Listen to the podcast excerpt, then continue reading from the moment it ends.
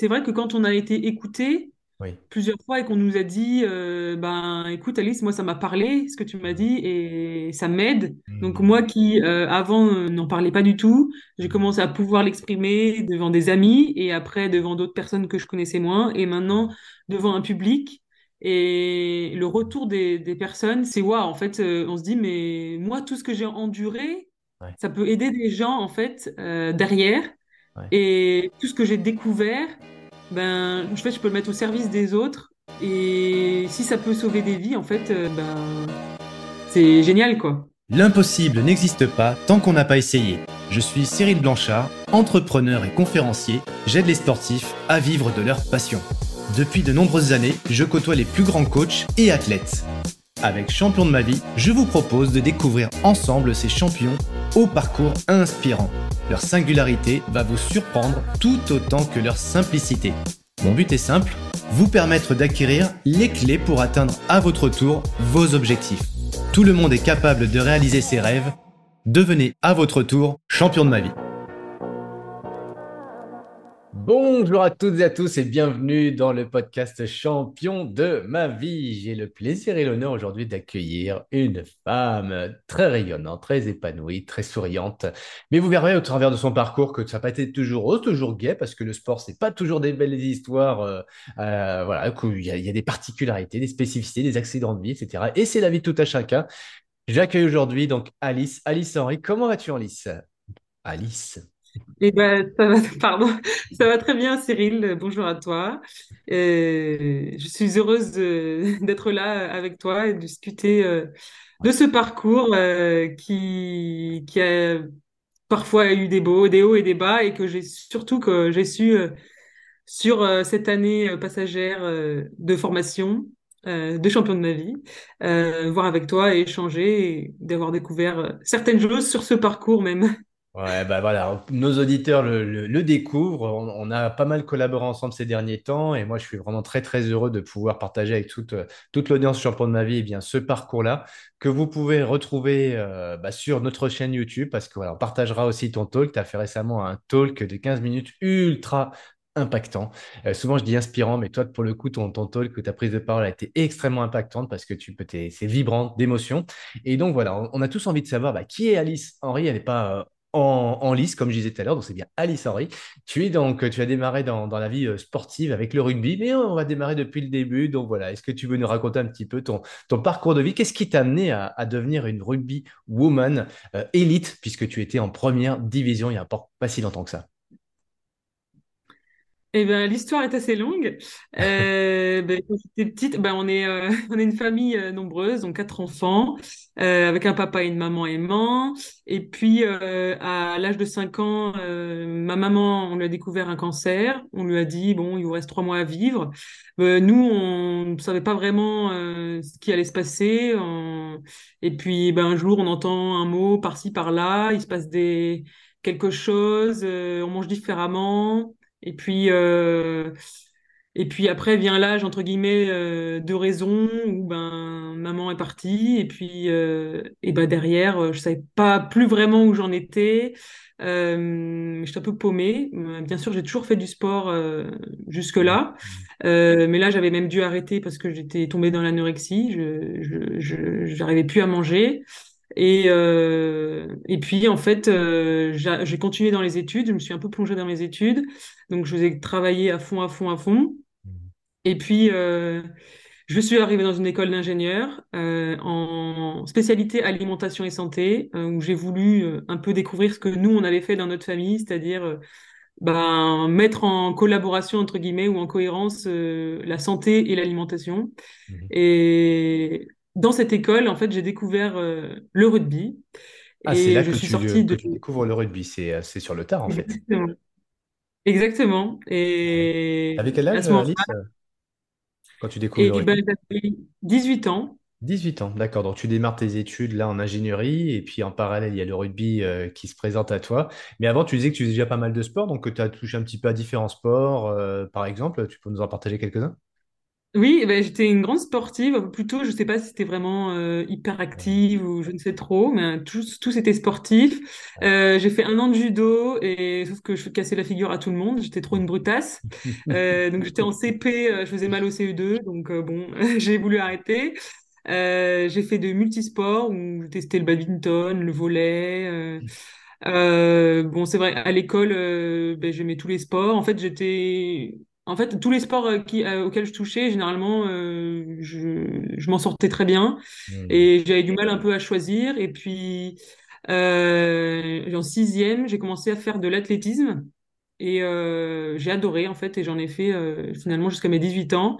Et c'était vraiment tout ce qui est sprint, triple saut. Euh, triple saut, j'ai été euh, une fois inscrite euh, parce qu'il fallait faire, entre guillemets, on a des, des, des équipes en athlétisme. Et en fait il fallait quelqu'un pour faire du triple saut et on m'a mis moi alors que je savais pas du tout en faire. Et finalement euh, j'ai fait des bonnes perfs. Et puis ben c'est moi qui est resté au triple saut. Et et j'ai beaucoup euh, beaucoup aimé ça. Et après ça reste dans les dans les le sport assez euh, rapide, on va dire, euh, faire des efforts euh, rapides, et pas sur le pas, pas vraiment de la longue distance, mais vraiment du court. Ouais, on va pas parler d'endurance aujourd'hui. J'ai, moi, j'ai pour coutume d'accompagner des gens dans le monde de l'endurance.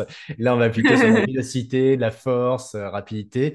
Et puis au passage, j'aimais bien aussi quand ça, quand ça s'entrechoque un petit peu. Il y a le judo, mais ça n'a pas été vraiment une grande révélation pour toi. Mais on sentait qu'il y avait un tempérament un peu de battante.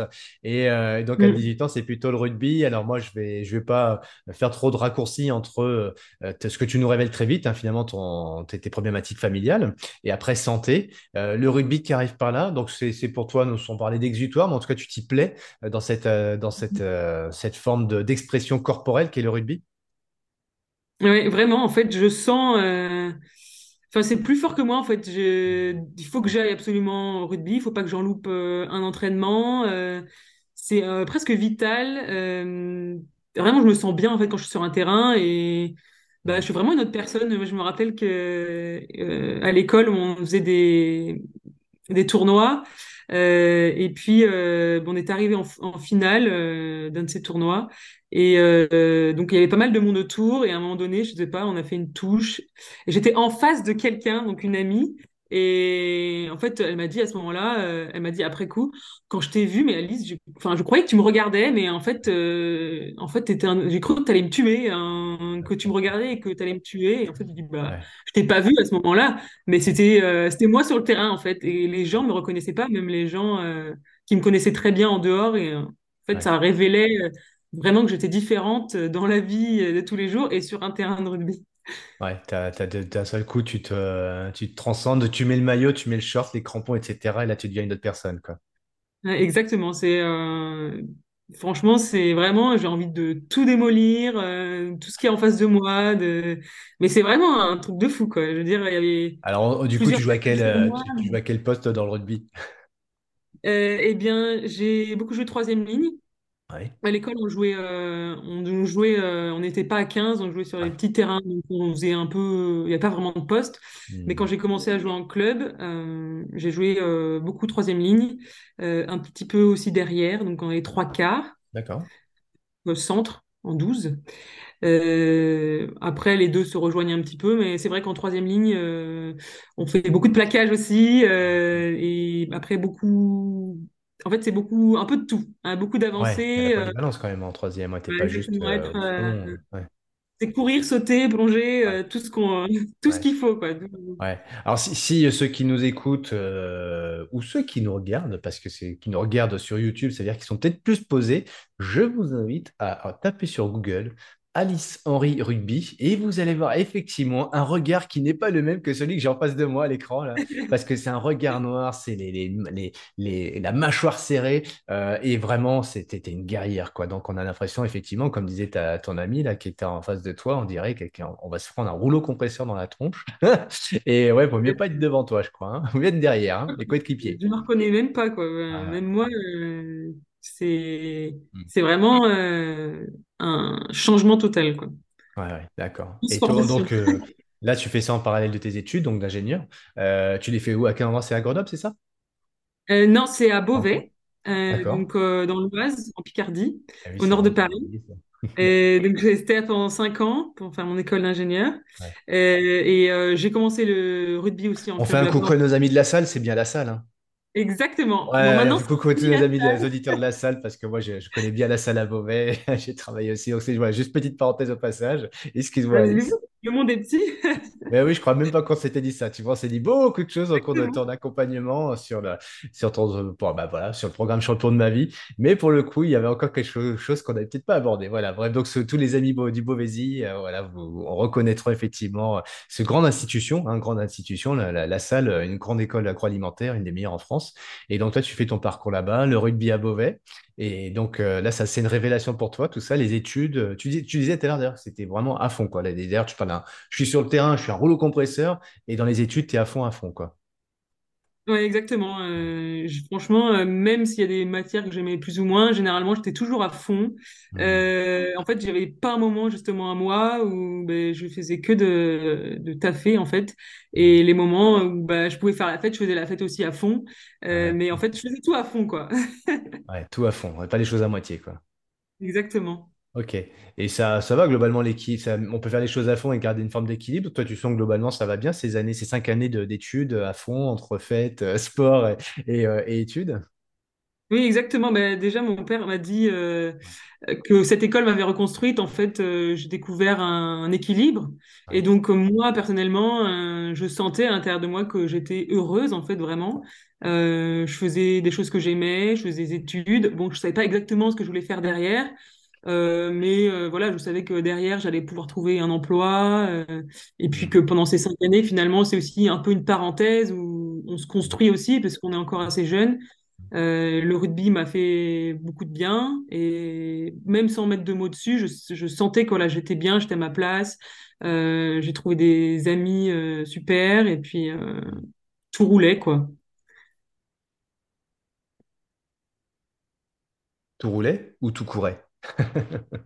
Les deux? Ouais, mais globalement, là, tu nous, tu nous as, tu dit vite et on va pas forcément revenir sur ces éléments qui peuvent, ces éléments qui peuvent être un petit peu des, des marqueurs d'une vie qu'on n'a pas envie de, de- de- d'exprimer ou de rappeler, mais tu nous as quand même glissé au passage que tu avais eu une forme d'anorexie. Euh, c'est indiscret de te demander à cette période-là combien ça dure, tu es adolescente, tu, en bats quel poids et qu'est-ce qui fait que le rugby te sauve un petit peu de cette ornière ou de cette, un- ce sentiment peut-être de ne pas être euh, à la bonne place, au bon endroit, au bon moment? Eh bien, déjà, alors quand c'est arrivé, euh, c'est un peu euh, une, une cohérence qui s'est fait à l'intérieur de moi. Euh, et en fait, dans ma tête, c'est un, un processus qui s'est créé où euh, je me suis dit, ma mère est plus là, alors pourquoi moi, euh, enfin, elle, elle a plus le droit de manger, alors pourquoi moi, j'aurais le droit de manger? Et c'est un peu un cercle vicieux, donc j'ai pas réussi à m'en sortir. Déjà, j'en ai pas parlé, j'en ai parlé à personne. Euh, et puis, ben, finalement, ben, je mangeais plus, j'arrivais plus à manger. Je mangeais le moins possible. J'ai perdu 20 kilos en quasiment un mois. Donc, euh, je 20 suis descendue à mois. 40 47 kilos. Euh, 47 kilos, c'était la peau sur les os. Euh, parce qu'aujourd'hui, je dois en faire euh, 32 plus, quoi. Donc, euh, c'était vraiment... Euh, Hmm. euh, je sais même pas comment je faisais, en fait, pour tenir debout. Euh, je continuais à?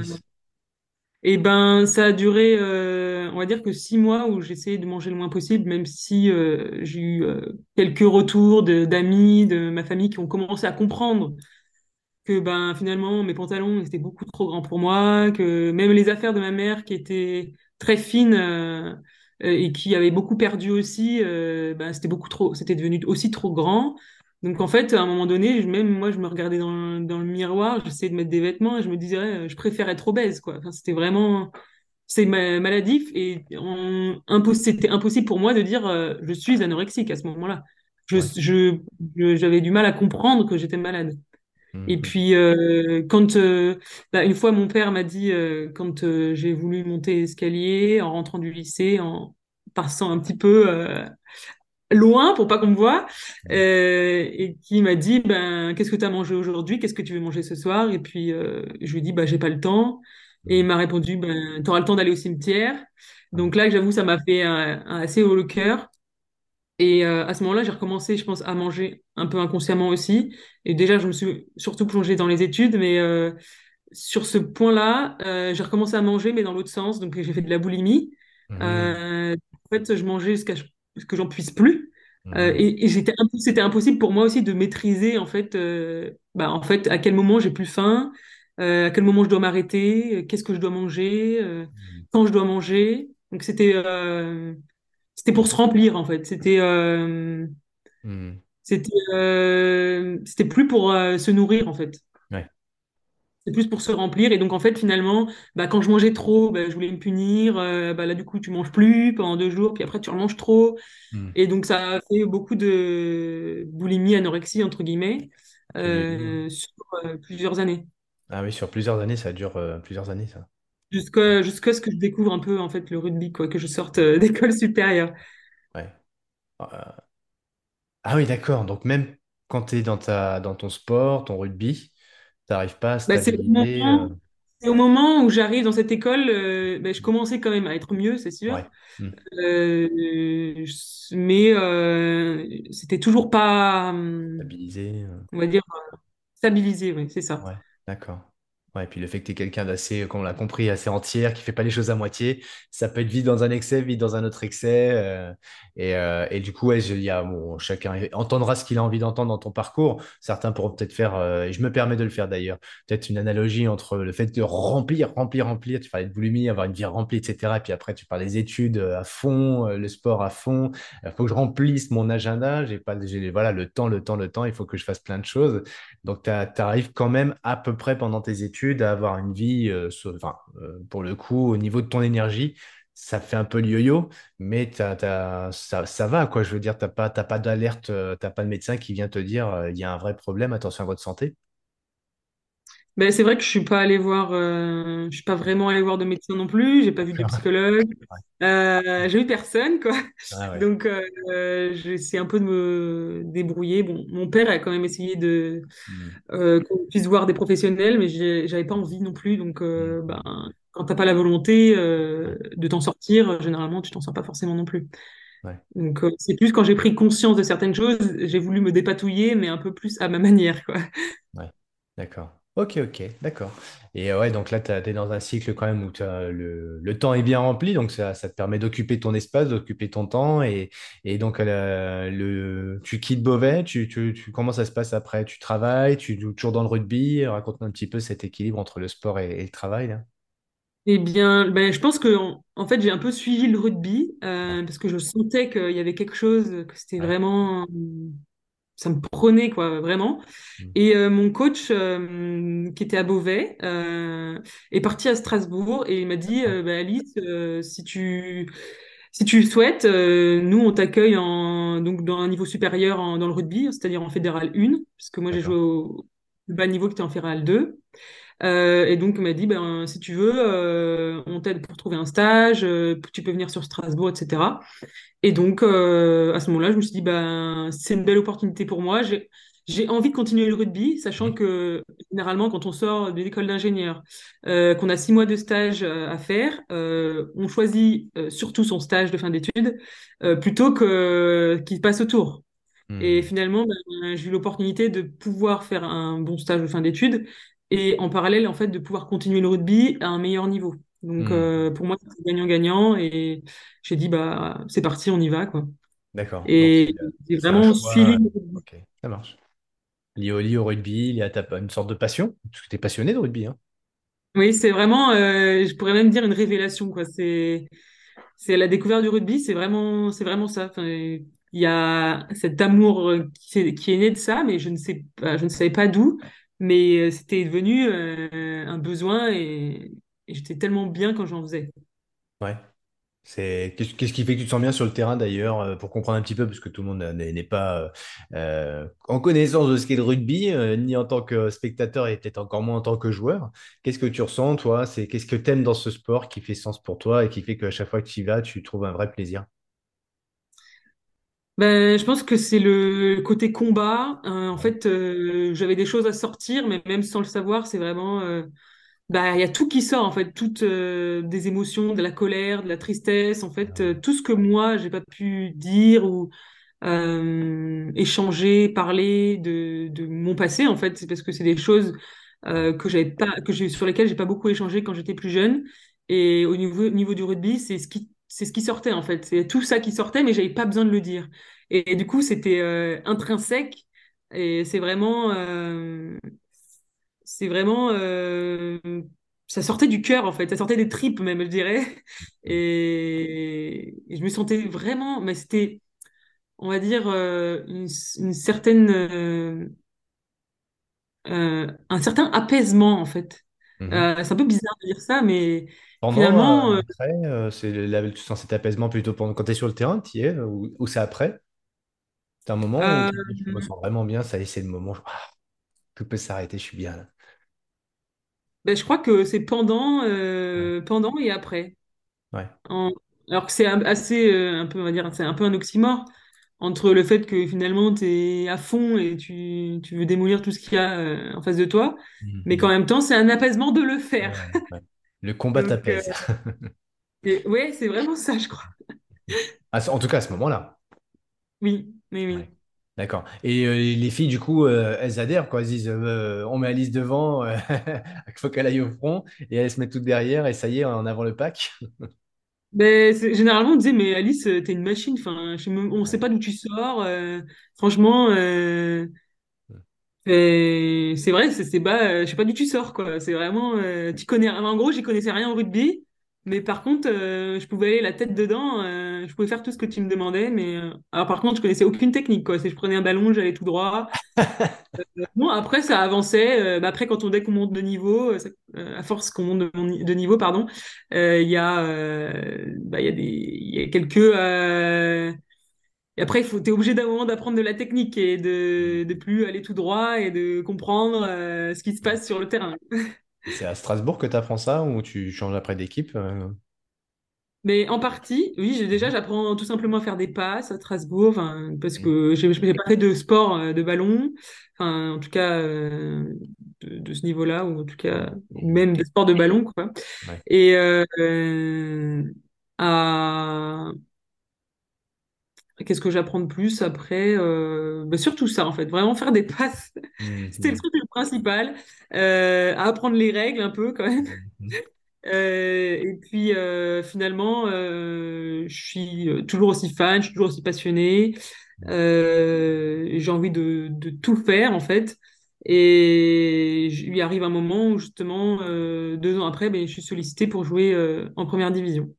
Ah, donc là, on rentre dans la, les, euh, ce qu'il y a de mieux, quoi, en fait. La première division en rugby, euh, là, on est dans le très, dans le haut niveau en France, même si on n'est pas dans le professionnalisme, en tout cas pas à 100%. Euh, là, tu rentres vraiment dans la cour des grands. Oui, c'est ça, en fait, euh, sans vraiment s'en rendre compte. Euh, je me suis dit, ben, est-ce que je vais avoir euh, la capacité? Est-ce que ni physiquement, euh, euh, je suis à la hauteur? C'est un peu euh, quand, en plus, euh, j'ai sauté une division. Euh, donc euh, tu sais pas forcément à quoi t'attendre. Et puis ben, moi j'étais, enfin, j'étais à fond, donc j'étais en mode, bah, on y va, puis on verra bien. Et j'ai suivi le rugby, en fait. J'ai Ouais, j'ai voulu euh, découvrir euh, parce que j'avais encore soif de d'apprendre euh, là-dedans. Et tu toujours à Strasbourg, non? Tu changes de club, là? Ben, du coup, à ce moment-là, je vais à Grenoble. Ah, d'accord. Donc là, tu changes de club pour monter dans la première, enfin, dans la division, quoi, la première. Ouais, donc je change d'emploi. Ouais, tu Je, changes de boulot, ok. je cherche un, je cherche un emploi là-bas pour, euh, Mhm. Pour, euh, pour pouvoir euh, faire les deux, faire le rugby euh, et trouver un emploi et avoir un emploi. Donc j'ai changé de aussi de comment dire de domaine puisque j'étais dans l'agroalimentaire à Strasbourg. Donc je suis partie dans la blanchisserie industrielle, donc euh, rien à voir. Mhm. Euh, j'avais à peu près, enfin au niveau des postes, c'était aussi dans en atelier, donc niveau production en industrie. Mhm. Mais voilà, j'ai changé de domaine parce que il y avait il y a beaucoup moins d'agroalimentaire en tout cas à Grenoble. Et euh, en tout cas, au niveau aussi des horaires, il fallait vraiment faire attention. Euh, en agroalimentaire, des fois, on peut travailler euh, aussi de nuit ou avoir Mhm. des, des postes de matin, après-midi. Euh, et donc, euh, pour les sportifs, c'est mieux d'avoir un rythme assez calé pour, dans euh, ces, bah, pour... dans ces métiers-là, que tu le fasses à Grenoble ou dans le, ou à Strasbourg, tu es dans, dans des postes de, enfin, après une école d'ingénieur, tu es dans des postes de, de management, quoi, en fait, tu as des équipes? Oui, c'est ça. euh, quand je suis sortie, j'ai fait euh, chef d'équipe en industrie.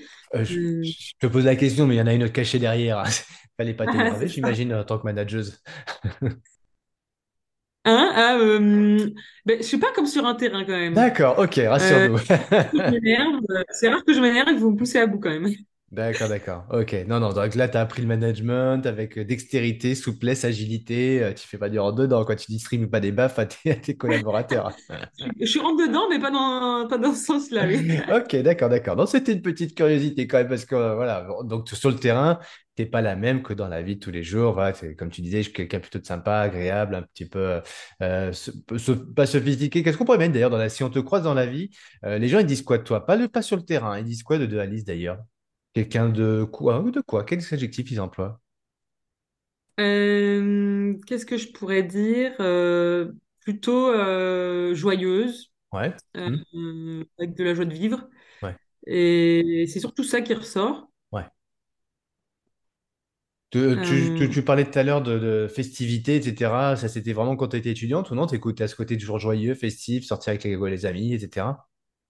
ben, alors, euh, je l'ai fait pendant 10 ans, mais je pense que effectivement, euh, à partir de mes 18 ans, là où j'ai un peu découvert, découvert euh, ben, le rugby, euh, les études et tout ça, je me suis, je me suis aussi mis à fond. Donc, ça me dérangeait pas d'aller me coucher à 6 heures du matin et de reprendre les cours à 8 heures.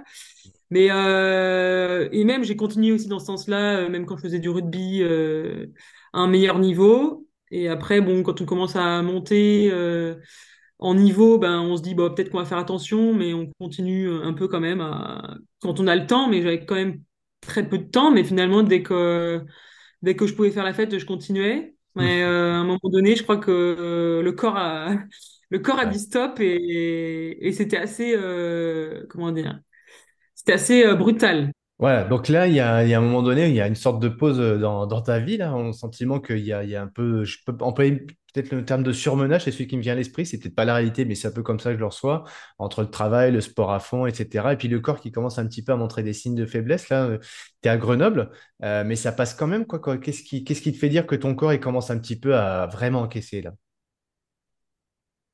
Ben, moi, je suis toujours euh, avec la tête qui me dit euh, tu peux tout faire, allez, vas-y. Enfin, j'ai Hmm, aucune barrière. hmm, Et euh, finalement, euh, je pense qu'à un moment donné, euh, je me suis dit euh, bah écoute, Alice, t'adores le rugby. euh, en fait, euh, t'as envie de continuer à fond. Et en même temps, euh, t'as ton emploi à côté bah, qui te fait vivre aussi et que t'aimes quand même. ouais. Donc, euh, j'avais envie de monter dans ma carrière professionnelle. Hmm, Et en fait, euh, j'arrivais plus, entre guillemets, à monter dans les deux, quoi. Je pouvais, enfin, je qu'il y avait des barrières des deux côtés. Euh, pour faire du rugby, plus de rugby, ben, si t'as un emploi à côté, ben, c'est compliqué. Hmm, Et euh, ton emploi, il te rémunère quand même. Donc, euh, à ce moment-là, hmm, euh, je pense que je me suis sentie un peu coincée et, euh, et l'énergie a commencé un peu à descendre des deux côtés, je pense. Ouais, Et ça n'a pas manqué, quoi. Je veux dire, ça, à un moment donné, ben, je me suis, je me suis blessée ouais, brutalement la blessure, et, du coup, ouais. Et la blessure m'a vraiment euh, remise en question et pour moi, ça a été vraiment un, un burn-out. euh, je l'ai vraiment pris comme ça. D'accord, c'est pas, Euh, c'est pas qu'une blessure physique, physiologique, et dans ta tête aussi, il y a une sorte de, de fragilité. Là, ça fait un, il y a un fusible qui commence un petit peu à- à- à sauter, à disjoncter.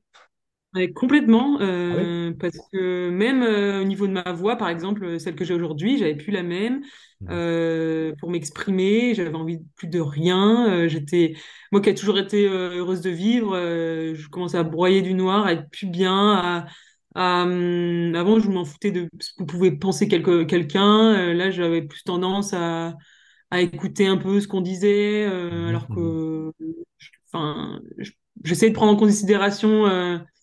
Ce qu'on pouvait attendre de moi et je savais plus ce que j'attendais de moi non plus. Donc, mhm. euh, Grosse euh, ouais, remise en question. ouais. Des grosses remises en question, chose qui, euh, bah, qui m'était arrivée, on va dire, euh, euh, plus de dix ans avant et j'ai l'impression d'être retombée dedans, ben, malheureuse, alors que ben, je m'étais tout reconstruite. Euh, mais sur quoi je m'étais reconstruite, finalement, j'avais caché, je pense, une partie de cette tristesse que j'avais que j'avais pas, comment dire, que j'avais pas euh, exprimée. mhm. Et qu'est-ce qui te fait, entre guillemets, euh, repartir euh, Parce qu'il y a un choix à faire. Tu fais un choix à ce moment-là ou souvent on dit d'ailleurs choisir c'est renoncer. Moi, je je préfère dire choisir c'est préférer. Est-ce que tu fais un choix à ce moment-là? Qu'est-ce que, comment ça se passe? Les choix sont toujours difficiles. Ouais, clair, Euh, pas? On était en off tout à l'heure avec Alice sur un sujet bien, bien, euh, bien technique hein, par rapport à, à des choix d'options pour ces études, enfin, ces nouvelles, sa reconversion. On va en parler tout à l'heure d'ailleurs. Mais euh, voilà, des, sa vie est faite de choix et c'est pas toujours simple de choisir. Mais là, à ce moment-là, euh, qu'est-ce qui, voilà, c'est quoi le déclic, le déclenchement de, de tes choix s'il en est? Ben, à ce moment-là, j'avais envie de, en fait, de faire vraiment du rugby à fond. Ouais. Euh, voilà, comme si on pouvait être euh, une femme et quand même être payée, être rémunérée pour, euh, pour faire du rugby, mais c'est pas vraiment possible, entre guillemets. Donc, euh, donc en fait, euh, je me suis dit, mais si tu le fais pas, Alice, aujourd'hui, ben, est-ce que sur ton lit de mort, tu vas pas le regretter, ou même plus Mhm. tard? Parce Mhm. qu'aujourd'hui, enfin, j'avais à ce moment-là euh, l'âge, euh, je veux dire, euh, auquel tu- on peut continuer à faire du sport à ce niveau-là. d'ailleurs? Tu as quel âge à ce à ce moment-là? Euh, donc, j'avais euh, sept ans, D'accord, ok. Donc entre des- les 18, c'est les pas si 18, loin, etc. 26 ans. Ok. Ouais. Euh, là, là tu, tu, euh, tu casses un peu les codes parce que ouais, euh, faire du rugby quand on est un- dans le, la junte masculine, ouais, ok, en première, en seconde, même en fédé, on peut être pro. Et chez les femmes, hormis en équipe de France, on est, euh, on est dans l'amateurisme. C'est pas très cool d'ailleurs, c'est peut-être pas juste, mais bon, je pense que ça évoluera avec le temps. C'est pas encore, euh, c'est pas encore tout à fait le cas aujourd'hui. Mais toi, tu fais le choix du coup d'assumer ce, ce, ce statut de, de sportive, de rugby woman. Et euh, c'est comme ça qu'on dit d'ailleurs rugby woman? Oui, c'est comme ça qu'on dit, oui. Ouais, ok. C'est un anglicisme, mais bon. Euh, et donc, donc là, tu, tu fais ce choix-là, à ce moment-là. Tu y vas. Oui, donc à ce moment-là, euh, je décide de changer de club Ouais. en même temps. Ah. Euh, En, en Grenoble. euh, donc je quitte Grenoble pour partir à l'ASM Romagna, euh, qui était championne de France à ce moment-là. Euh, je savais pas combien de temps j'allais encore rester dans le rugby. Et j'avais envie d'évoluer et de me dire, bah, ok, qu'est-ce que tu vaux, Alice, euh, dans un autre club? Euh, parce que euh, j'étais reconnue, entre guillemets, pour la personne qui arrivait à avancer avec euh, cinq filles sur elle, entre guillemets. Euh, mais finalement, j'avais aussi envie d'apprendre euh, ben, autre chose. Euh, j'avais envie d'apprendre euh, ben, comment, euh, plus, euh, comment dire, euh, pardon. Alors, bon, on va le dire aux auditeurs, je coupe souvent mon micro parce que je suis malade en ce moment et j'arrête pas de tousser. Donc, je coupe mon micro. Donc, euh, normalement, on ne m'entend pas, mais Alice me voit. Donc, ça la perturbe. Voilà. Donc, ceux qui nous voient aussi à l'écran, forcément, voient que des fois, qu'est-ce que je passe? Je, je tousse. Donc, voilà. Excuse-moi, Alice, de te perturber. Je sais plus ce que j'en étais. Euh, Tiens, tu peux juste me situer où est-ce que c'est, euh, dans quelle région? Parce que tu m'as dit c'est Romagna, c'est ça? Oui, c'est à Clermont-Ferrand, Voilà, enfin du côté de. Ouais. Clermont-Ferrand. Ouais. Euh, tu es, ouais, là, tu es sur la région de Clermont-Ferrand. Et il y a, d'autres filles qui sont professionnelles, dans, enfin, qui sont en équipe de France euh, autour de toi, ou non, vous êtes toutes euh, dans la, dans l'amateurisme total? euh, à Clermont-Ferrand, il y a euh, Jessie Trémoulière, qui est la meilleure joueuse de la dernière décennie, qui joue en équipe de France, et il y a deux Italiennes Ouais. qui sont avec l'équipe d'Italie. D'accord, donc là, tu tutoies quand même, tu tutoies des filles qui sont dans le très très haut niveau. Euh, ça t'apporte euh, de quoi de, de- jouer à leur côté? Tu apprends des choses, tu, tu vois la vie différemment? euh, comment ça se passe, cette, expérience avec des professionnels à côté de toi?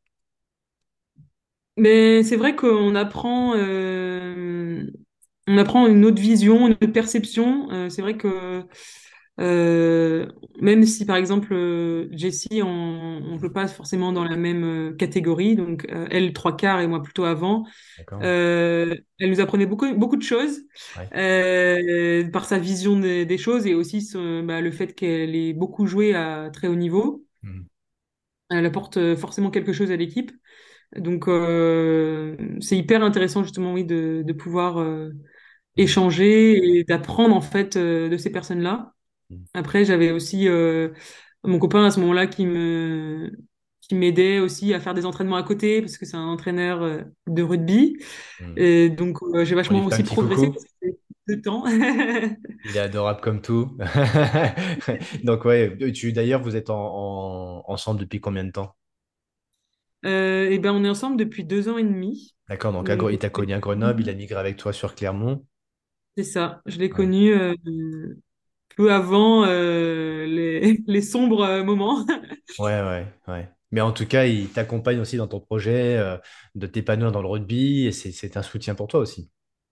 Oui, c'est clair qu'à ce moment-là, euh, c'est un, un très gros soutien. C'est aussi lui qui m'a en partie aidé euh, à faire ce choix aussi euh, et de, de ne rien regretter. Et je sais que j'ai énormément évolué euh, encore en un an sur cette dernière année, euh, où j'ai appris énormément de choses, où même avec les entraîneurs, Hmm. nous ont appris aussi énormément de choses que je connaissais pas avant. Et, et même moi, euh, en tant que joueuse, euh, j'ai aussi plus considéré, entre guillemets, la partie technique euh, que je voyais moins avant. Hmm. Et ça a été finalement un, un gros plus. Là, on a envie de dire, bah super, tout va très bien. euh, t'as- euh, on a envie de t'encourager, de dire, allez, tu vas aller faire l'équipe de France maintenant. Et puis peut-être qu'après, tu vas vivre des grands projets sportifs avec l'équipe, etc. En tout cas, tu as tout pour réussir. Euh, tu as le physique, tu as l'envie, tu as le côté guerrière, etc. Il y a, les hormones derrière, j'imagine, qui doivent bien travailler pour ça. J'insiste, je répète, hein, mais reg- regardez les photos de, sur, un, moteur de recherche, vous verrez, c'est quand même incroyable cette transformation son visage qui se transforme, les yeux la mâchoire, etc. C'est impressionnant. Mais pour autant, euh, la vie est faite de choix, euh, est faite aussi de, changements. Euh, et toi, donc dans ton, dans ton accompagnement, il y a, il y a ton chéri, rappelle-moi son prénom. Ludovic. Ludo. Ludo, euh, donc j'ai adorable parce que bon, moi j'ai un gros défaut, c'est que je retiens pas des prénoms des gens. Mais Ludo, en tout cas, je retiens surtout que c'est quelqu'un qui t'aime énormément et qui t'accompagne dans ces projets-là, qui fait, il fait pas des concessions, mais il est juste sur un projet de vie, en, un projet de couple. Mais sur cette année, il se passe quand même des choses nouvelles, parce que euh, bon, moi je sais que tu es accompagné par un prêtre mental euh, qui t'a, voilà, qui, qui est très bien et qui t'accompagne vers le dépassement de soi pour travailler aussi sur des, une vision un peu différente. Euh, mais pour le coup, nous on se croise à ce moment-là. Euh, alors, pas tous les deux, c'est dans le cadre d'un programme. Euh, tu, tu nous racontes un petit peu parce que bon, moi, là pour, pour le coup, j'accompagne pas mal de sportifs, tu vois, sur ce podcast, j'écoute, etc. Mais avec toi, il y a, quand même euh, un moment assez particulier parce que tu es sur un vrai questionnement. Je me permets de le dire parce que parmi nos auditeurs, forcément, il y a des gens qui, écoutent Champion de ma vie parce que c'est du dépassement de soi, c'est du développement personnel, etc. Et ton parcours va nous révéler quand même pas mal de choses. Euh, tu viens sur ce programme-là de formation, tu vas nous raconter un petit peu ça, mais on n'oublie pas au passage que tu bah as perdu une maman euh, jeune que tu as fait de l'anorexie, que tu as été t'étais un peu entre euh, anorexie et boulimie, euh, que visiblement tu en es à peu près sorti de ce qu'on entend, mais euh, voilà, comme tu le sais très bien, peut-être et les auditeurs le savent aussi, parfois il y a des choses qui sont conscientes, on croit que, puis des fois il y a des choses qui sont plus profondes, plus ancrées, qui sont inconscientes, plus subtiles et qui nous qui reviennent et on ne sait pas pourquoi ni comment ça revient. Donc toi, tu fait partie de ces personnes qui se questionnent, qui veulent trouver des vérités, en tout cas chercher sa vérité. Donc voilà, est-ce que c'est ça d'ailleurs qui t'amène à, à suivre, ou en tout cas à postuler sur ce programme Champion de ma vie? Est-ce que tu peux nous raconter un petit peu l'histoire? Eh bien, oui, j'étais en, c'est vrai que j'étais en plein questionnement. Euh, j'avais envie de commencer justement à partager, à, en fait, commencer à réussir, entre guillemets, à parler de mon histoire.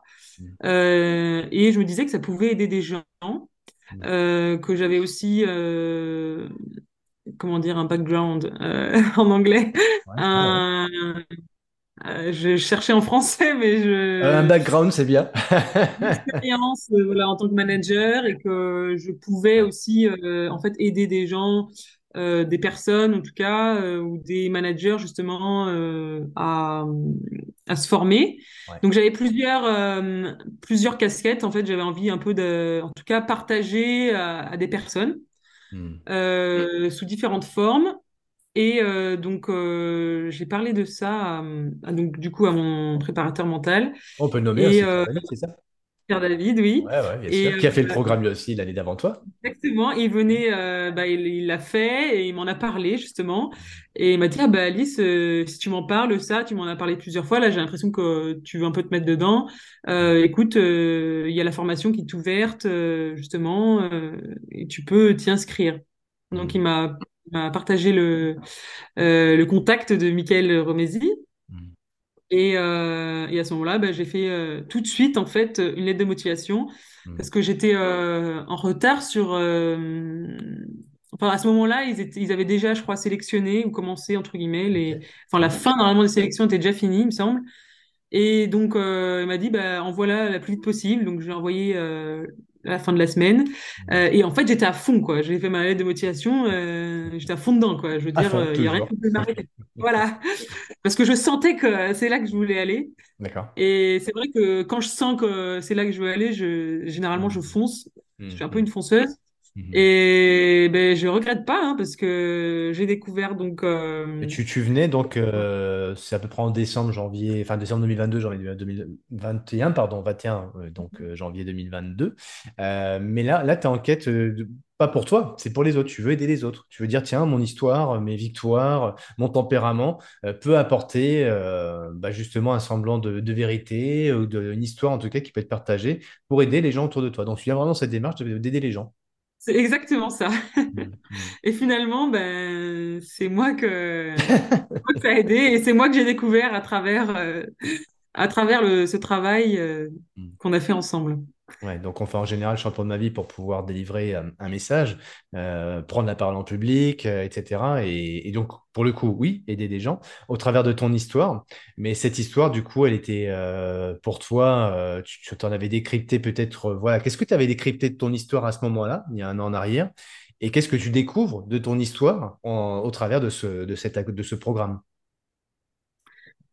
Euh, eh bien, euh... attends, tu peux répéter la question parce que je crois que Ouais, j'ai eu un... Non, non, mais elle n'est pas simple, ma question. hein. C'est, euh, t- quand tu dis je vais partager mon histoire, ça c'est la clé d'entrée pour pouvoir faire ce programme-là. Donc, je suis à peu près ce que je vais raconter. Donc, mon histoire, ok. À ce moment-là, c'est quoi que tu as envie de raconter? Mais finalement, qu'est-ce que tu découvres sur, ce- sur ta propre histoire que tu n'aurais peut-être pas eu en- envie de, de révéler euh, quand tu démarres ce programme? Tu démarres ce programme avec une histoire et en cours de route, tu te rends compte que ton histoire est peut-être un peu plus profonde que ça. C'est quoi le- la révélation? Voilà. Ma question est plus claire? Oui, oui, oui. Euh, eh bien, euh, il y a un certain moment euh, où on doit se poser des questions, justement. euh, à se dire, c'est un peu l'exercice de l'avion où on se dit dans l'aéroport, il y a quelqu'un qui vient nous voir et à qui on a parlé ou fait le talk, il nous a dit, ah, merci Alice, tu m'as changé la vie. Et en fait, quel serait ce message-là? Mhm. Et en fait, je savais pas vraiment ce que c'était ou j'avais. C'était plutôt, euh, bah, vis ta vie, en fait, sois heureux parce que ben j'avais un peu cette joie de vivre et je voulais la partager. Euh, et en l'occurrence, euh, finalement, euh, après pas mal d'échanges, Ouais. je me suis décou- enfin, j'ai réussi plutôt à découvrir sur moi-même ce que j'avais, ce que j'ai découvert entre guillemets en 15 ans. Non, pardon. Ce que, oui, c'est- si, finalement, ce que j'ai découvert moi en 15 ans, euh, de me dire, euh, Alice, euh, tu t'es jamais, entre guillemets, exprimée sur des choses profondes qui t'ont détruit la vie. Et D'accord. en Donc fait, toi, tu, tu, ta clé d'entrée au départ, c'est de, dire, je vais révéler à mon audience euh, autour de moi euh, cette joie de vivre qui fait que je me réalise, que je fais du rugby, que j'ai des victoires, etc. Globalement, euh, voilà, vivez votre vie, très bien. Et finalement, tu te rends compte que il y a, y a des choses qui sont dans ton histoire qui sont peut-être pas encore révélées à toi-même, et c'est et là, que tu avais peut-être enfoui, que tu avais oublié, que tu avais, voilà, que- c'est quoi un peu le ressenti que tu as à ce moment-là?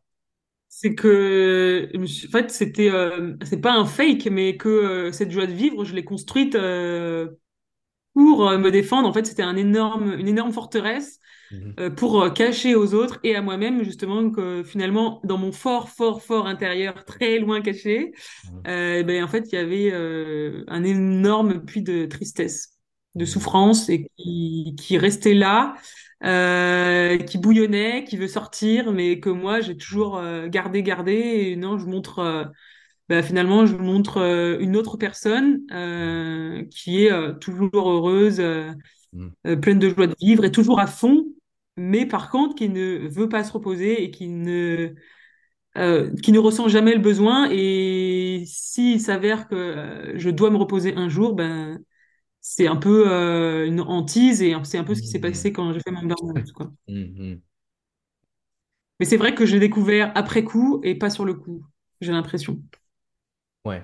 Alors, moi, je peux pas être témoin de tout ça parce que je suis pas dans, je suis pas dans ta vie, dans ton intimité, etc. Mais effectivement, euh, moi, il y a quelque chose qui m'a surpris quand je, quand j'ai rencontré Ludo. C'est dit, waouh, maintenant, lui, euh, euh, depuis qu'elle a fait, qu'elle a fait son expérimentation dans l'avion, enfin, la- la- ce que tu, ce que tu racontais tout à l'heure, bah, c'est vrai qu'aujourd'hui, elle parle beaucoup plus, elle s'exprime plus. Euh, avant, il y a des choses qu'elle disait pas. Et d'ailleurs, c'était, ça, ça, ça les peinait visiblement, quoi. Aujourd'hui, euh, tu t'exprimes beaucoup plus de choses. Donc, qu'est-ce qui fait que tu prends conscience que ton, ton expression corporelle au, travers du rugby, ou comme tu disais tout à l'heure dans les tripes, une expression dans les tripes, enfin, il faut que je m'exprime dans les tripes, faut que je- j'envoie, etc. Et d'un seul coup, il y a des choses qui sortent bah, de, de ton expression orale, quoi. C'est des choses que tu exprimes, que tu dis. Donc, euh, c'est quoi ta révélation par rapport à ça? Parce parce qu'en gros, si vous allez voir euh, le talk d'Alice, euh, c'est ça son message, c'est exprimez-vous. Donc exprimez-vous, mais exprimez-vous avec le langage, avec vos mots. Et c'est pas simple. Mais toi, qu'est-ce qui fait qu'à un moment donné, tu arrives à exprimer des choses? C'est qu'est-ce qui, quel est le déclic pour toi? S'il y a un déclic ou du moins un moment où tu te dis, ben oui, c'est vrai que je, je me rends compte que je dis pas tout, quoi. À, à moi et aux autres. C'est vrai que déjà j'ai compris euh, pourquoi je faisais du rugby entre guillemets Mhm, euh, et pourquoi finalement c'était euh, devenu presque une prison, que c'était tellement vital et en fait pourquoi j'en avais autant besoin. mhm, Et ce besoin en fait c'était de m'exprimer. Donc en fait le rugby ça me permet de m'exprimer mais par le corps. mhm, Et du coup à ce moment-là Et je crois que c'est l'un de, l'un de vous deux, Cyril ou Salah, les, en- les coachs, qui m'a dit, euh, ben, en fait, il y a d'autres façons de s'exprimer aussi. mhm, Et, et du coup, par la parole. Et c'est vrai que je me suis sentie un peu bête parce que je me suis dit, bah oui, c'est vrai, mhm, mais comment on fait? C'est un peu, euh, je me dis, bah, c'est, entre guillemets, bah oui, je parle, mais je parle pas forcément de choses qui me, qui m'atteignent. mhm, Euh, et je sais pas en parler, j'ai du mal à ressentir parce que je les ai cachés depuis euh, mes cinq ans où euh, je voulais pas quitter ma mère, mais je disais rien, je restais sous ses jupes. Et puis euh, quand elle partait trois semaines à l'hôpital, ben moi je gardais tout, je voulais pas pleurer, j'avais tout dans la gorge et ben j'ai tout gardé comme ça euh, jusqu'au moment où j'ai compris qu'en fait je pouvais en parler euh, et que c'était pas comment dire c'était pas une faiblesse mais mhm, euh, finalement euh, une force euh, de l'exprimer parce que ben quand par exemple j'ai pu exprimer mon anorexie j'ai senti que j'allais mieux aussi après. Mhm, et euh, le fait de dire les choses ben ça nous ça nous soulage intérieurement et et on devient comment dire c'est c'est l'avancement euh, En fait, c'est pour éviter que tout explose à un moment donné, euh, on est obligé de parler. mhm, Parce qu'effectivement, si on garde tout en nous, c'est vraiment, en fait, c'est une cocotte minute et qu'à un moment donné, bah, moi, ça a explosé, ça a fait un burn-out. mhm, Et, et ben, pour pas que ça revienne pareil, c'est-à-dire que je recommence euh, 20 ans pareil et que j'exprime rien, même si c'est dur pour moi euh, d'exprimer, euh, ben, finalement, je vais retourner dans les mêmes travers et.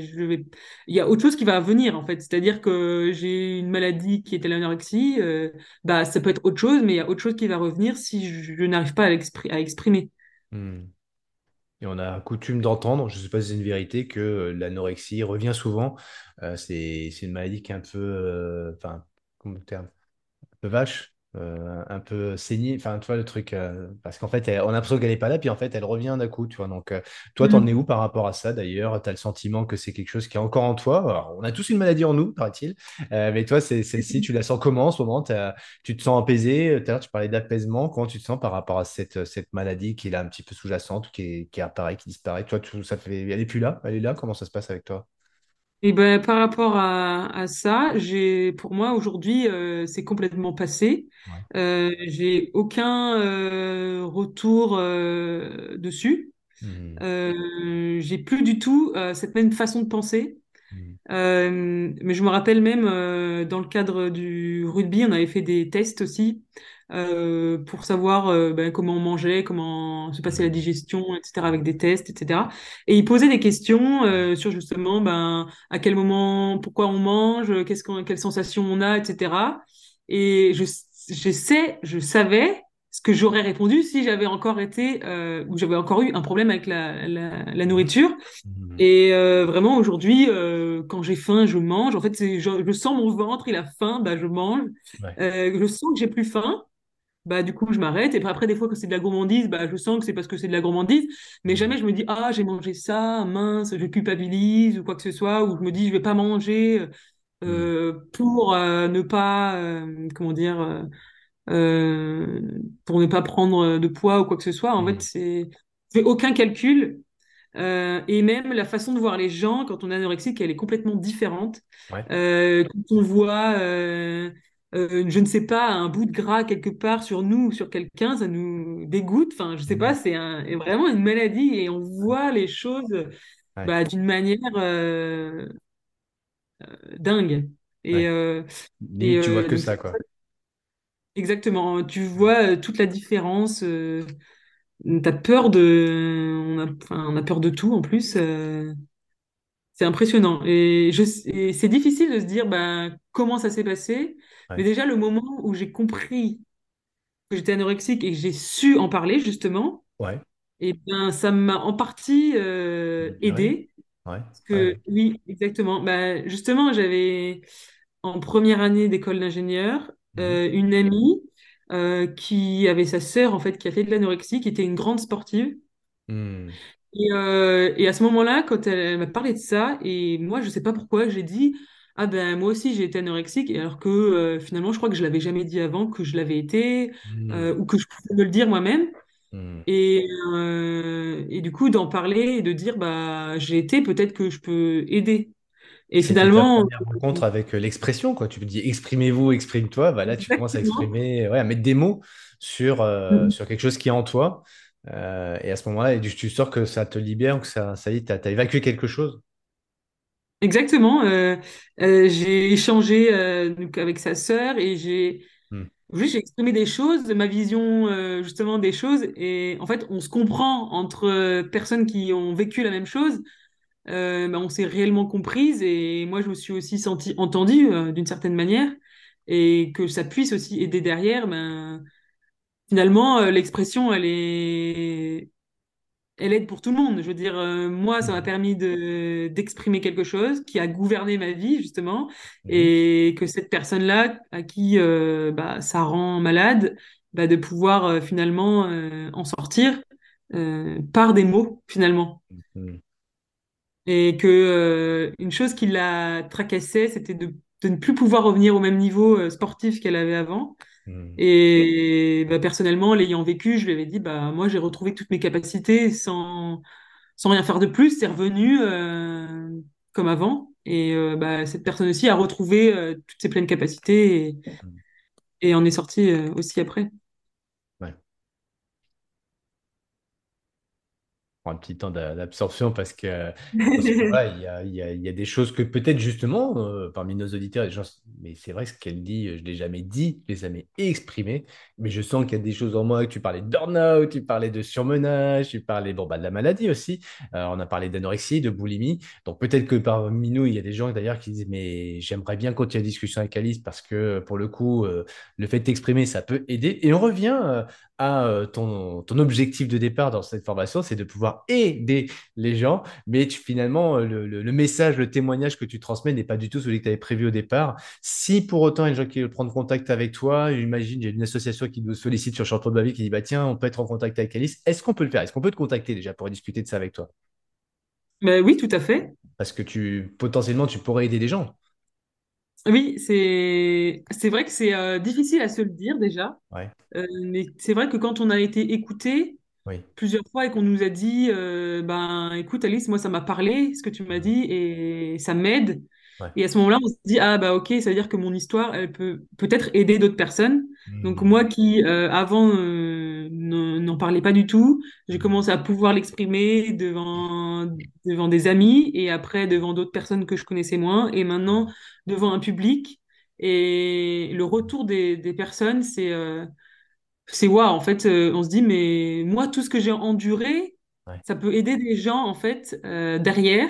ouais, Et tout ce que j'ai découvert, ben, je fais, je peux le mettre au service des autres. Euh, et si ça peut sauver des vies, en fait, ben, c'est génial, quoi. Bon, Même si ça ne sauver qu'une seule, et ben, c'est déjà ça.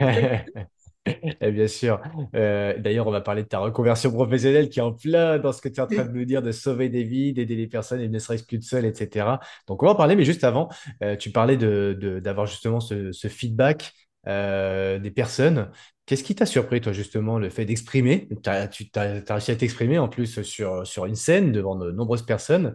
Euh, quel est le retour, la surprise que tu as pu avoir une fois que, bah, juste après. Qu'est-ce que tu as ressenti déjà d'une, toi, une fois que tu as fait cet exercice? Et qu'est-ce qui s'est passé dans les connexions avec les gens? Mais ça a été un réel euh, soulagement, je dirais. Mm. Euh, je pense que j'avais vraiment besoin de le sortir. Enfin, j'avais besoin de le sortir aussi. euh, ben, de comprendre en fait ça m'a permis entre guillemets de d'aussi d'intégrer moi aussi euh, et de et de le vivre. Enfin, qu'en fait quand je parlais je le vivais et ça m'a permis de ben, en fait de parler justement ça m'a permis de de sortir euh, mes émotions par rapport à à tout ce que j'ai vécu et et de pouvoir les transmettre en finalement transmettre des émotions que j'ai eu du mal à ressentir toute ma vie, elles puissent finalement euh, me transcender et passer en fait euh, jusqu'au cœur euh, des personnes qui étaient euh, en face de moi. Et, euh, et de toucher des, des gens qui qui n'ont pas forcément vécu les mêmes choses, mais mais qui ont en fait à, à travers mon parcours quelques points qui se qui se Mhm. Qui, qui se qui se rejoignent trouve, euh, ouais, et euh, Comment? non, ils se retrouvent en ce que tu dis, ce que tu exprimes. Exactement. Et qui euh, finalement euh, bah, peuvent rejoindre le train euh, d'une certaine manière et, euh, et apprendre en fait euh, de, de ce que eux aussi ont vécu et de, et de prendre du recul euh, sur, euh, sur ça. Mhm. Donc, euh, en, quoi le sport, je- ma question est double, en quoi le sport t'a aidé dans ton cheminement personnel et, et en quoi euh, cet, ex- cet exercice t'a aidé? ben, le sport, euh, depuis toujours, m'a permis de me défouler, ça c'est sûr. Ben, et de quand depuis que j'ai compris donc de sortir mes émotions et ça bon je l'ai compris donc en faisant cette formation Et, euh, et donc, en fait, cette formation m'a permis de comprendre pourquoi, le pourquoi du comment, entre Mhm. guillemets, Mhm. et, euh, et en fait, de, en fait, de mettre le point dessus, le point final, en me disant, bah, OK, aujourd'hui, j'ai compris. Mhm. Euh, voici ce que j'ai découvert, euh, moi, pendant, enfin, finalement, l'expérience que j'ai eue sur toute ma vie et ce que j'en ressors aujourd'hui. Euh, et de le, en fait, de le transmettre, ça m'a, pour moi, c'était un exercice qui était euh, obligatoire de faire à la fin et que j'avais un réel, une réelle envie, en fait, de, de partager et, et de pouvoir, euh, de pouvoir aussi partager euh, en a posteriori, enfin après, l'événement aussi avec euh, avec d'autres personnes euh, à qui ça ça avait euh, touché et, et que eux puissent euh, à nouveau en fait euh, réfléchir sur euh, sur leur vie passée et qui qui n'est pas forcément ressortie non plus et des Mhm. fois qui ne ressort jamais jusqu'à jusqu'à la tombe en fait et que finalement euh, des fois on se bousille la vie toute sa vie sans s'en rendre compte. Et si j'ai pu, entre guillemets, faire euh, ressurgir euh, une petite euh, pépite ou une étincelle quelque part, ben, c'est vraiment, c'est vraiment un, un plaisir pour moi en tout cas. Malgré les moments où euh, bah, justement j'avais des- ces moments finalement de honte et sur lesquels je n'avais pas envie de parler et que Ouais. pour moi parler était réellement une faiblesse euh, et que est souvent considéré justement aussi comme une faiblesse et que ben sur cette année-là, j'ai aussi découvert que finalement ben, la parole était vraiment une force et c'est un nouveau monde pour moi et finalement il y en a beaucoup à explorer. Et euh, c'est pas parce que j'ai parlé une fois que euh, ça va me enfin dire que je deviens euh, à un moment donné euh, celle qui sait s'exprimer au contraire parce que euh, j'ai beaucoup à rattraper donc euh, euh, c'est un quotidien en fait sur des choses banales, de pouvoir C'est s'exprimer. difficile à lâcher, hein, ce que ma question, mais j'aimerais me faire poser. T'es plutôt fier de toi ou t'es plutôt honteuse de toi, de ce que tu viens de faire? Je suis fière.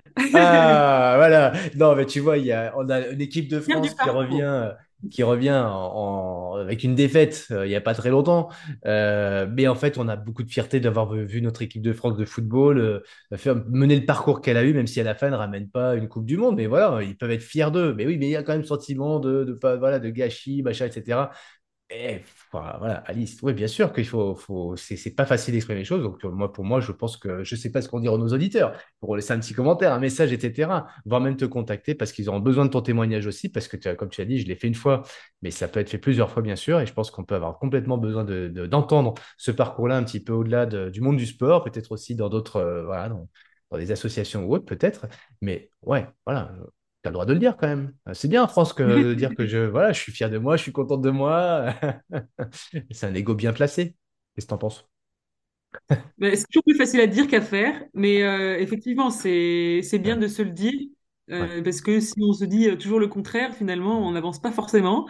ouais, Euh, on y va plutôt à reculons, et quand on se remémore en fait les choses qu'on a réussi en fait à surmonter, ouais. et ben que finalement, ben on peut être fier de, de ce qu'on a fait malgré les épreuves, les, les dures épreuves. Finalement, ben on s'en sort et puis euh, on voit les choses d'une manière différente. On a toujours une perception qui change et puis c'est comme Hmm, ça qu'on qu'on arrive finalement à, à, à monter en compétence entre guillemets ou en tout cas être le meilleur soi possible et en- à être champion de sa vie quoi.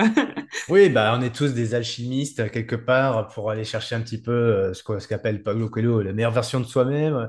Euh, mais en tout cas, euh, voilà, on- c'est peut-être un peu galvaudé de dire ça comme ça aujourd'hui, mais oui, tu as, cette quête, comme beaucoup de gens peuvent l'avoir, de pouvoir s'améliorer, de pas se contenter de ce qu'on est sur Terre, de ce qu'on a ou de ce qu'on veut, de ce qu'on, voilà, on peut s'améliorer en connaissance, on peut s'améliorer de soi, de l'autre, de l'univers, de tout ce qu'on veut. Et, euh, mais je sais que, voilà, peut-être pour terminer notre conversation sur, sur ces sujets-là, il y a deux choses, moi, que j'aurais partagé avec nos auditeurs. La première, c'est euh, euh, qu'est-ce que tu fais aujourd'hui? Parce que, euh, voilà, tu, tu nous as parlé de servir, euh, d'aider son prochain, etc., sauver des vies. Donc, j'aimerais que tu nous racontes ça.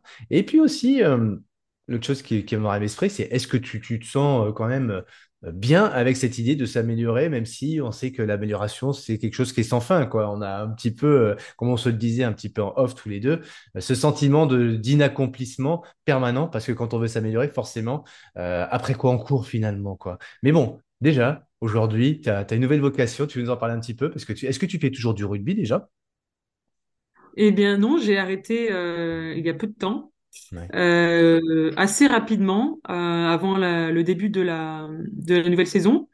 J'ai eu un, peu un comment dire un une étoile en fait, une lumière qui s'allumait au-dessus de ma tête. En fait, je me suis rendu compte que j'aimais d'abord mon métier de manager Hmm. Euh, et que euh, et que euh, je voulais le transmettre, mais pas dans le monde de l'industrie. Parce que c'est pas forcément un domaine qui me correspond, en tout cas avec les valeurs que j'ai. Et en fait, bah, j'adore aussi le monde du sport et ses valeurs. Et ben, du coup, en fait, en ayant été ben, sportive de haut niveau aussi, eh bien, j'ai pu, je me suis dit, je veux concilier ça.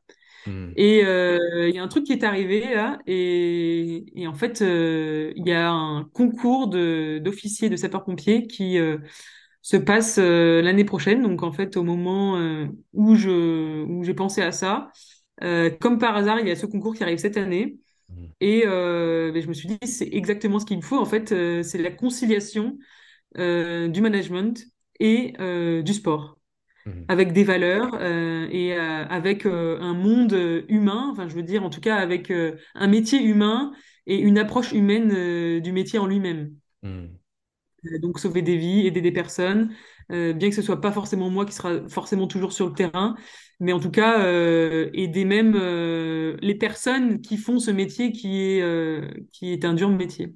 Hmm. Donc une nouvelle voie, une nouvelle vocation. euh, Enfin, euh, non, elle était déjà en toi, mais là, elle se réalise, euh, elle va se réaliser au travers de cette, euh, cette nouvelle expérience professionnelle. Et euh, donc, euh, tu, la question est compliquée, mais par rapport au recouper un petit peu avec l'amélioration permanente, je pense que là, euh, il y a, une recherche d'engagement, d'aider l'autre, etc. Mais toi, par rapport à ça, ta quête personnelle, tu penses qu'elle va t'amener, euh, on ne sait pas de quoi cela sera fait, mais elle va t'amener vers quoi? Tu as envie qu'elle t'amène vers quoi, toi, en tout cas? Eh bien, j'ai envie de dire que finalement, euh, mon, ma zone euh, d'inconfort euh, est presque devenue ma zone de confort. C'est-à-dire que j'ai toujours envie d'apprendre plus. Et puis même si je me plante en fait dans ce que je fais, Ouais. c'est pas finalement l'échec n'est pas comment dire. J'ai plus la phrase, mais l'échec c'est pas que tu recules, mais c'est que finalement ça ça ça te fait apprendre. Mhm. Et tout ce que je ferai, même euh, si j'y arrive ou non. Euh, et ben, ça sera forcément une étape dans ma vie et je vais forcément apprendre des choses. Euh, là, je passe un concours, euh, c'est des, c'est des, euh, des, euh, comment dire, des matières que je ne connais pas du tout. Mhm. Euh, que pourtant j'ai un bac plus 5 et donc euh, jamais je me suis dit ah bah, je vais pouvoir apprendre de nouvelles choses euh, Mhm. là-dedans et bah si j'apprends des, des matières complètement différentes euh, différentes j'ai fait des sciences techniques des sciences sociales mais c'est hyper intéressant et euh, en fait ça me permet de découvrir en fait plein d'autres choses et de découvrir le monde dans lequel on vit finalement et, Mhm. Et ça n'a pas de prix en fait. Euh, je veux dire, euh, j'aurais forcément appris quelque chose Mhm. et ça me monte encore un cran euh, pour moi-même en fait, tout simplement. Bah écoute, on te souhaite en tout cas de pouvoir euh, aller au bout de cette idée-là, de vivre de sacrées expériences, d'a- d'assouvir cette envie de connaissance et de, de pouvoir euh, t'exprimer au travers de, de cette, de cette, de cet engagement en tout cas, parce que c'est vrai que c'est c'est sur des métiers dont, dont on a bien besoin évidemment de sauver des vies. Euh, et donc, tu vois comment pour toi, on se retrouve dans six mois, on est dans l'aéroport, euh, tu es en train de prendre ton bagage et tu croises... euh, euh, une personne qui vient te voir et elle te dit merci. pour- Elle te dit merci pourquoi? Euh, eh bien, je pense que ce qui me toucherait le plus, euh, c'est quelqu'un, euh, oui, qui avait peut-être euh, des idées noires ou, quelqu'un qui se demandait bah, pourquoi il vit euh, et qui se sent pas forcément bien et que finalement, euh, euh, d'avoir écouté ma parole, ça lui est en fait donné envie de s'exprimer dessus au lieu de, au lieu d'avancer dans le noir, mais plutôt de justement aller sur le terrain et, et exprimer, et que ce soit, que ce soit euh, des personnes ou même euh, proches ou même euh, des professionnels, c'est un psychologue, de se dire ah bah voilà, il faut que je vois quelqu'un. Ça peut être dans n'importe n'importe de quelle n'importe quelle façon qu'on ait envie, mais du moment qu'on le fasse. Ouais. Eh ben, je vais donc proposer à nos éditeurs qui se sentent un petit peu dans une période où ils n'ont pas envie d'exprimer des choses, où ils savent pas comment les exprimer, c'est à l'intérieur, etc. Période compliquée.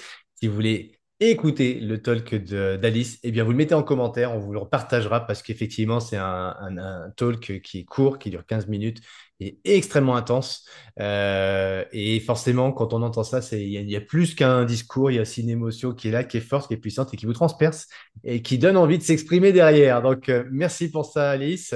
Le bonjour à Lido. Et puis, en tout cas, plein de succès à tous les deux dans vos nouveaux projets. Et on te dit à très bientôt. Tu es toujours la bienvenue à Champion de ma vie, évidemment. Et euh, on espère que, bah, pouvoir contribuer à, à ton épanouissement par la suite et que tu, y a beaucoup de gens qui vont te solliciter pour, pour les aider, pour que tu puisses les aider à leur tour. Merci, Alice. Merci beaucoup, Cyril. Merci à tous d'avoir écouté ce nouvel épisode de Champion de ma vie. Si vous souhaitez entrer en contact avec nous, vous êtes les bienvenus. Chez Champion de ma vie, on aime les rencontres, on aime les opportunités. N'hésitez pas à noter et partager ce podcast autour de vous. Envie de partager un commentaire, n'hésitez pas, on répondra à chacun d'entre eux. On est là pour vous aider à atteindre vos objectifs et on vous souhaite un maximum de motivation et on se retrouve dans deux semaines pour un nouvel invité. À bientôt